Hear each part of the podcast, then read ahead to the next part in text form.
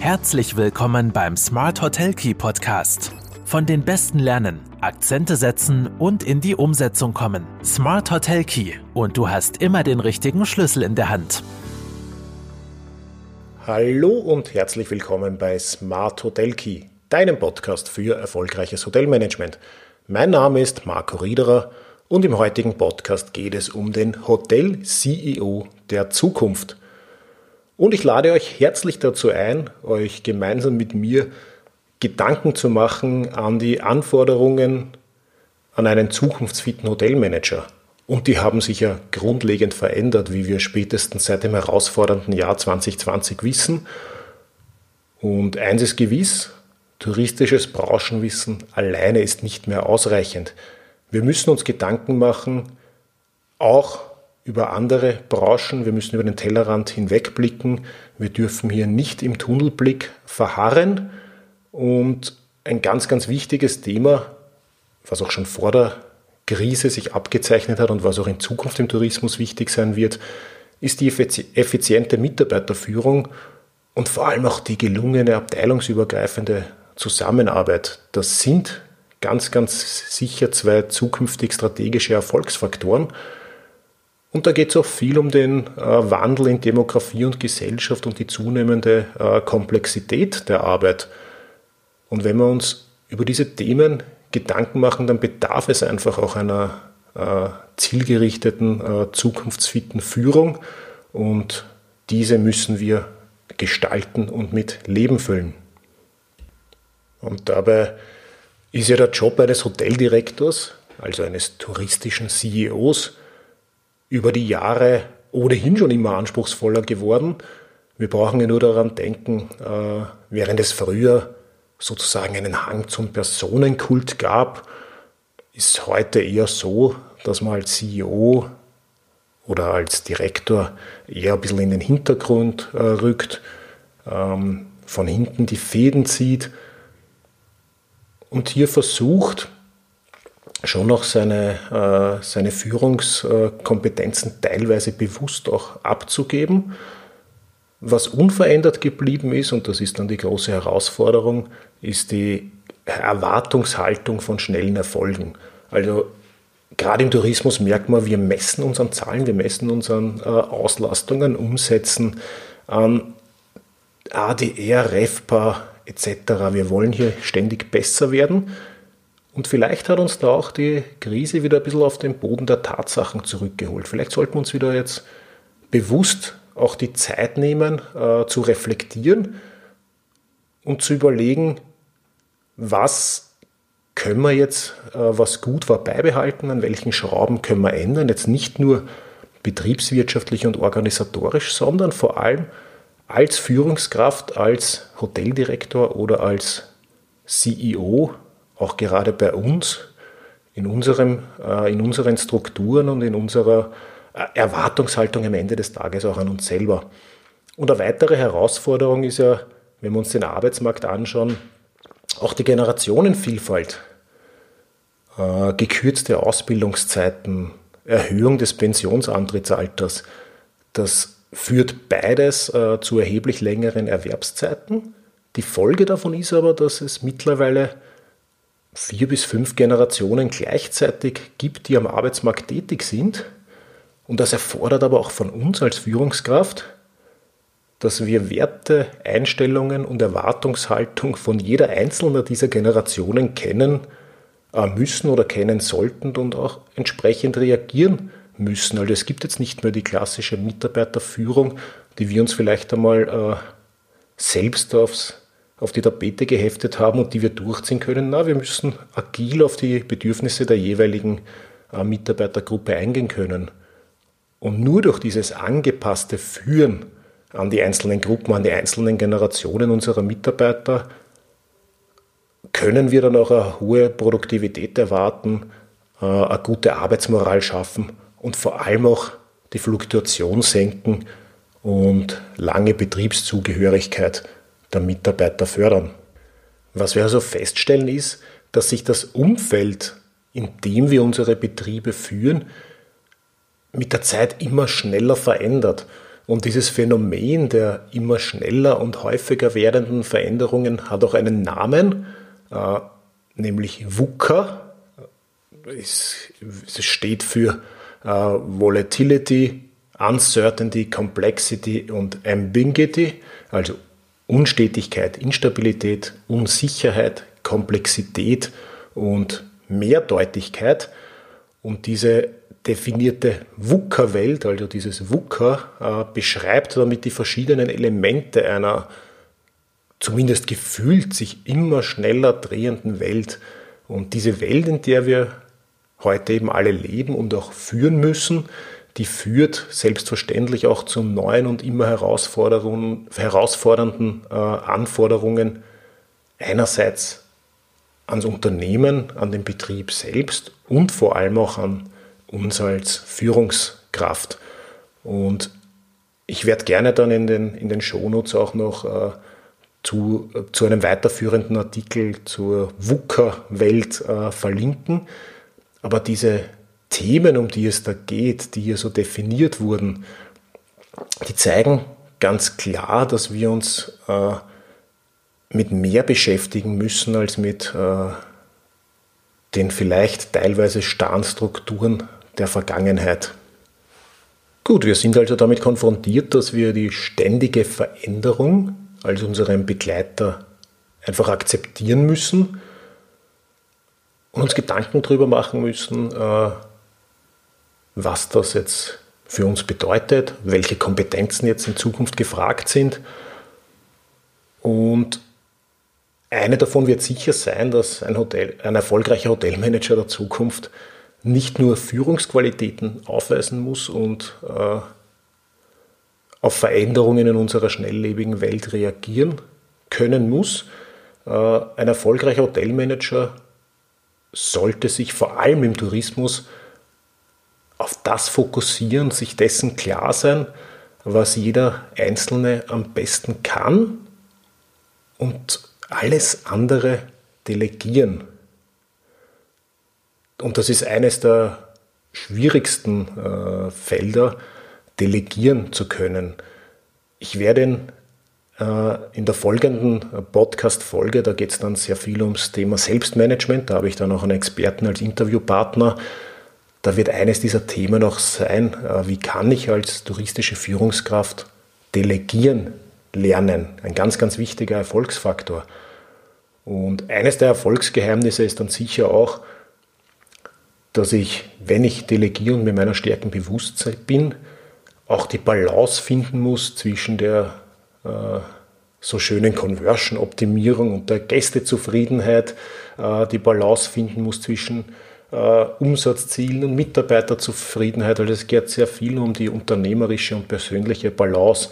Und hinter den Kulissen müssen aber natürlich, und da sind wir wieder beim Thema, teilweise auch branchenübergreifend, äh, Netzwerke und Kooperationen gefördert werden und die Teams richtig und zielorientiert äh, zusammengestellt und motiviert werden. Ja, und Teams motivieren kann ich natürlich nur, wenn ich auch einen richtigen Umgang mit meinen Mitarbeitern pflege. Wie schon eingangs erwähnt, muss ich da auch auf die verschiedenen äh, Generationen Rücksicht nehmen. Äh, gerade als Beispiel die viel umworbene Generation Y äh, am Arbeitsmarkt, die verlangt von Führungskräften im Tourismus eine außerordentlich kommunikative Fähigkeit muss man einerseits in der Lage sein, äh, Visionen und Ideen mit dem Team zu kommunizieren, also diese auch greifbar zu machen. Ich muss aber gleichzeitig auch zuhören können, die Mitarbeiter äh, verstehen und in Wirklichkeit für jeden Einzelnen die richtige Gesprächsbasis finden. Und das ist, es ist ein harter äh, Knochenjob, aber ich bin der festen Überzeugung, dass nur eine Führungskraft, die mit den Mitarbeitern auch gewinnbringend interagieren kann, eine effektive Führungskraft ist. Im Grunde geht es um Würde, Respekt und Großmut.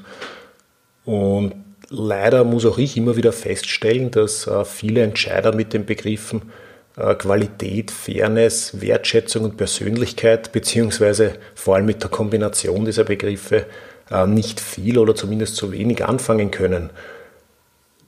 Dabei ist es essentiell, auch oft einmal der nächsten Reihe unter Anführungszeichen in der Hierarchie mehr zuzutrauen und auch gönnen zu können. Äh, ich kann ruhiger mal einer Führungskraft, einem Abteilungsleiter zutrauen und gönnen, äh, Verantwortung zu übernehmen und sich vielleicht auch selbst zu verwirklichen. Natürlich gehört doch eine gewisse äh, Fehlerkultur dazu. Ich muss auch Fehler akzeptieren können und dann natürlich auch verlangen können, von den jeweiligen Führungskräften hier äh, die richtigen Schlüsse und äh, Maßnahmen zu setzen, um, äh, um das Ganze wieder gerade zu biegen. Aber gerade diejenigen, denen wir ein hohes Potenzial attestieren, das müssen wir natürlich einmal machen, die werden uns in den meisten Fällen noch nicht enttäuschen. Und gerade in unserer äh, wunderbaren äh, Tourismusbranche, und ich liebe diese Branche, sonst wäre ich nicht schon mein ganzes Berufsleben im Tourismus, da gibt es extrem viele erfrischende und talentierte Menschen, die aber auch eben gehört, verstanden und richtig eingesetzt äh, werden müssen. Vor allem sollten wir uns am Ende dann auch die Frage stellen, worum es schlussendlich eigentlich geht, jetzt nicht nur uns, sondern gesamt. Und da geht es sicher nicht jetzt, wenn man äh, von Würde, Respekt und Großmut reden, da geht es sicher nicht um die Würde von einzelnen äh, Führungskräften, sondern dann um die Würde äh, von uns allen. Es geht darum, sich und sein Team würdevoll, respektvoll, gut zu führen. Und es geht darum, gönnen zu können und gerade auch in Krisenzeiten. Und das ist wieder das Erfreuliche, was ich dann äh, während den verschiedenen Lockdown-Phasen auch äh, festgestellt habe in den Betrieben, wo ein sehr gutes Arbeitsklima, wo ein sehr gutes, äh, ein sehr guter Teamgeist, ein sehr gutes Miteinander herrscht, dort sind die Teams auch noch einmal enger zusammengerückt. Da haben sich auch Mitarbeiter, von denen man, Mitarbeitern, von denen man das vorher vielleicht nicht erwartet hätte, äh, zusammengetan, haben Lösungen gesucht, haben geschaut, wie man die Zeit nutzen kann, um bei Wiedereinsetzen der Nachfrage dann bestmöglich gerüstet zu sein. Und das sind dann schon sehr, sehr schöne Zeichen und auch Bestätigungen, äh, wenn ich dann, selbst dann, wenn ich es nicht erwarte oder selber gerade in meiner Führungsrolle vielleicht ein bisschen verloren bin, aufgrund von verständlicherweise einsetzenden äußeren Einflüssen, wenn ich dann ein Team habe oder auch teilweise einzelne Personen, die hier die Initiative ergreifen und die am zukünftigen Betriebserfolg mitarbeiten. Selbstverständlich reicht aber eine äh, gute Kommunikations-, eine gute Führungs- bzw. eine gute äh, Motivationsbasis gegenüber meinen Mitarbeitern nicht aus, um alle meine Kompetenzfelder als Hoteldirektor oder General Manager äh, abbilden zu können. Ich brauche natürlich auch verschiedene Wissensbereiche und touristisches Branchenwissen, also das Wissen über die klassischen Abläufe in der Hotellerie. Das bleibt natürlich äh, ein wichtiger Bereich, wenngleich dieser allein eben nicht mehr reicht, um ein erfolgreiches Hotel zu führen. Wir brauchen als Hoteldirektoren äh, von morgen sicher eine generalistische Grundkompetenz, das fängt an davon, dass ich mir über die Zukunft auch äh, Gedanken mache, dass ich am Laufenden bin, wo die vielleicht Zukunftsforschung, die touristische hingeht, äh, das richtig zu analysieren, die Rahmenbedingungen aber auch einordnen zu können. Was bedeuten gesetzliche Neuerungen für mich in der Mitarbeiterführung, aber auch, ähm, aber auch in, der, in der operativen Betriebsführung? Aber vor allem auch, und das dürfen wir nicht unterschätzen, das digitale Wissen. Die Tourismuswelt wird immer digitaler. Gut, das Erlebnis bleibt analog, Gott sei Dank. Wir sind eine dienstleistungsorientierte Branche und werden diese auch bleiben. Aber in der digitalen Tourismuswelt, da bleibt auch kein Stein auf dem anderen. Und ein gewisses Grundwissen rund um neue Tools und Entwicklungen, die bildet den Grundstock für äh, die erfolgreiche äh, Führung eines Hotels. Das sind natürlich alles ein Haufen Anforderungen, die auf mich als äh, touristische Führungskraft hereinprasseln und was es braucht, um diese auch umsetzen zu können, ist vor allem eine Änderung der eigenen Haltung als Führungskraft. Und dazu brauche ich eine gewisse Agilität. Es geht vielleicht nicht darum, Ziele möglichst schnell zu erreichen, sondern vielleicht einmal mit vielen kleinen Schritten ans Ziel zu kommen, den eigenen Fortschritt auch immer wieder zu reflektieren und das Vorgehen, wenn, nötig, zu adaptieren und sich auch Vertrauenspersonen im Betrieb suchen, mit denen ich immer wieder ähm, gemeinsam vielleicht reflektiere, um zu schauen, äh, an welchen Schrauben man drehen kann, um künftig zu besseren Ergebnissen zu kommen. Zusammenfassend bleibt vielleicht zu sagen, dass der Hotel-CEO der Zukunft meiner Meinung nach die Themen Haltung, Werte und Einstellungen hochhalten wird und vor allem auch Visionen entwickeln und vermitteln können muss. Dabei gilt es aber vor allem auch den Wert einer touristischen Führungskraft und letztlich äh, auch von sich selbst richtig einordnen zu können. Dazu bedarf es natürlich auch laufender äh, Weiterbildung und ja, Grundkenntnisse wie Marktumfeld, touristische Mitbewerber, äh, operative Betriebsführung und Branchen-Know-how sind sowieso äh, Pflichtvoraussetzung. Als Hotel-CEO der Zukunft wird man aber vor allem auch in schwierigen Situationen nicht vorrangig an Kostenreduktionen denken, sondern vor allem an Chancen und Innovationen und man wird versuchen, das Humankapital zu erhalten und zu fördern, weil das ist es letztlich, was uns äh, eine gewisse Basis im Geschäftserfolg verschafft. Und ein guter Hotelmanager führt das Unternehmen mit einer klaren Vision. Ja, das war's für heute. Ich hoffe, du konntest einige Gedankenanstöße mitnehmen und ich freue mich natürlich über Feedback, Anregungen, Kommentare, auch wenn es andere Meinungen gibt. Bitte sehr gerne schreiben. Ich freue mich auf äh, einen regen Austausch.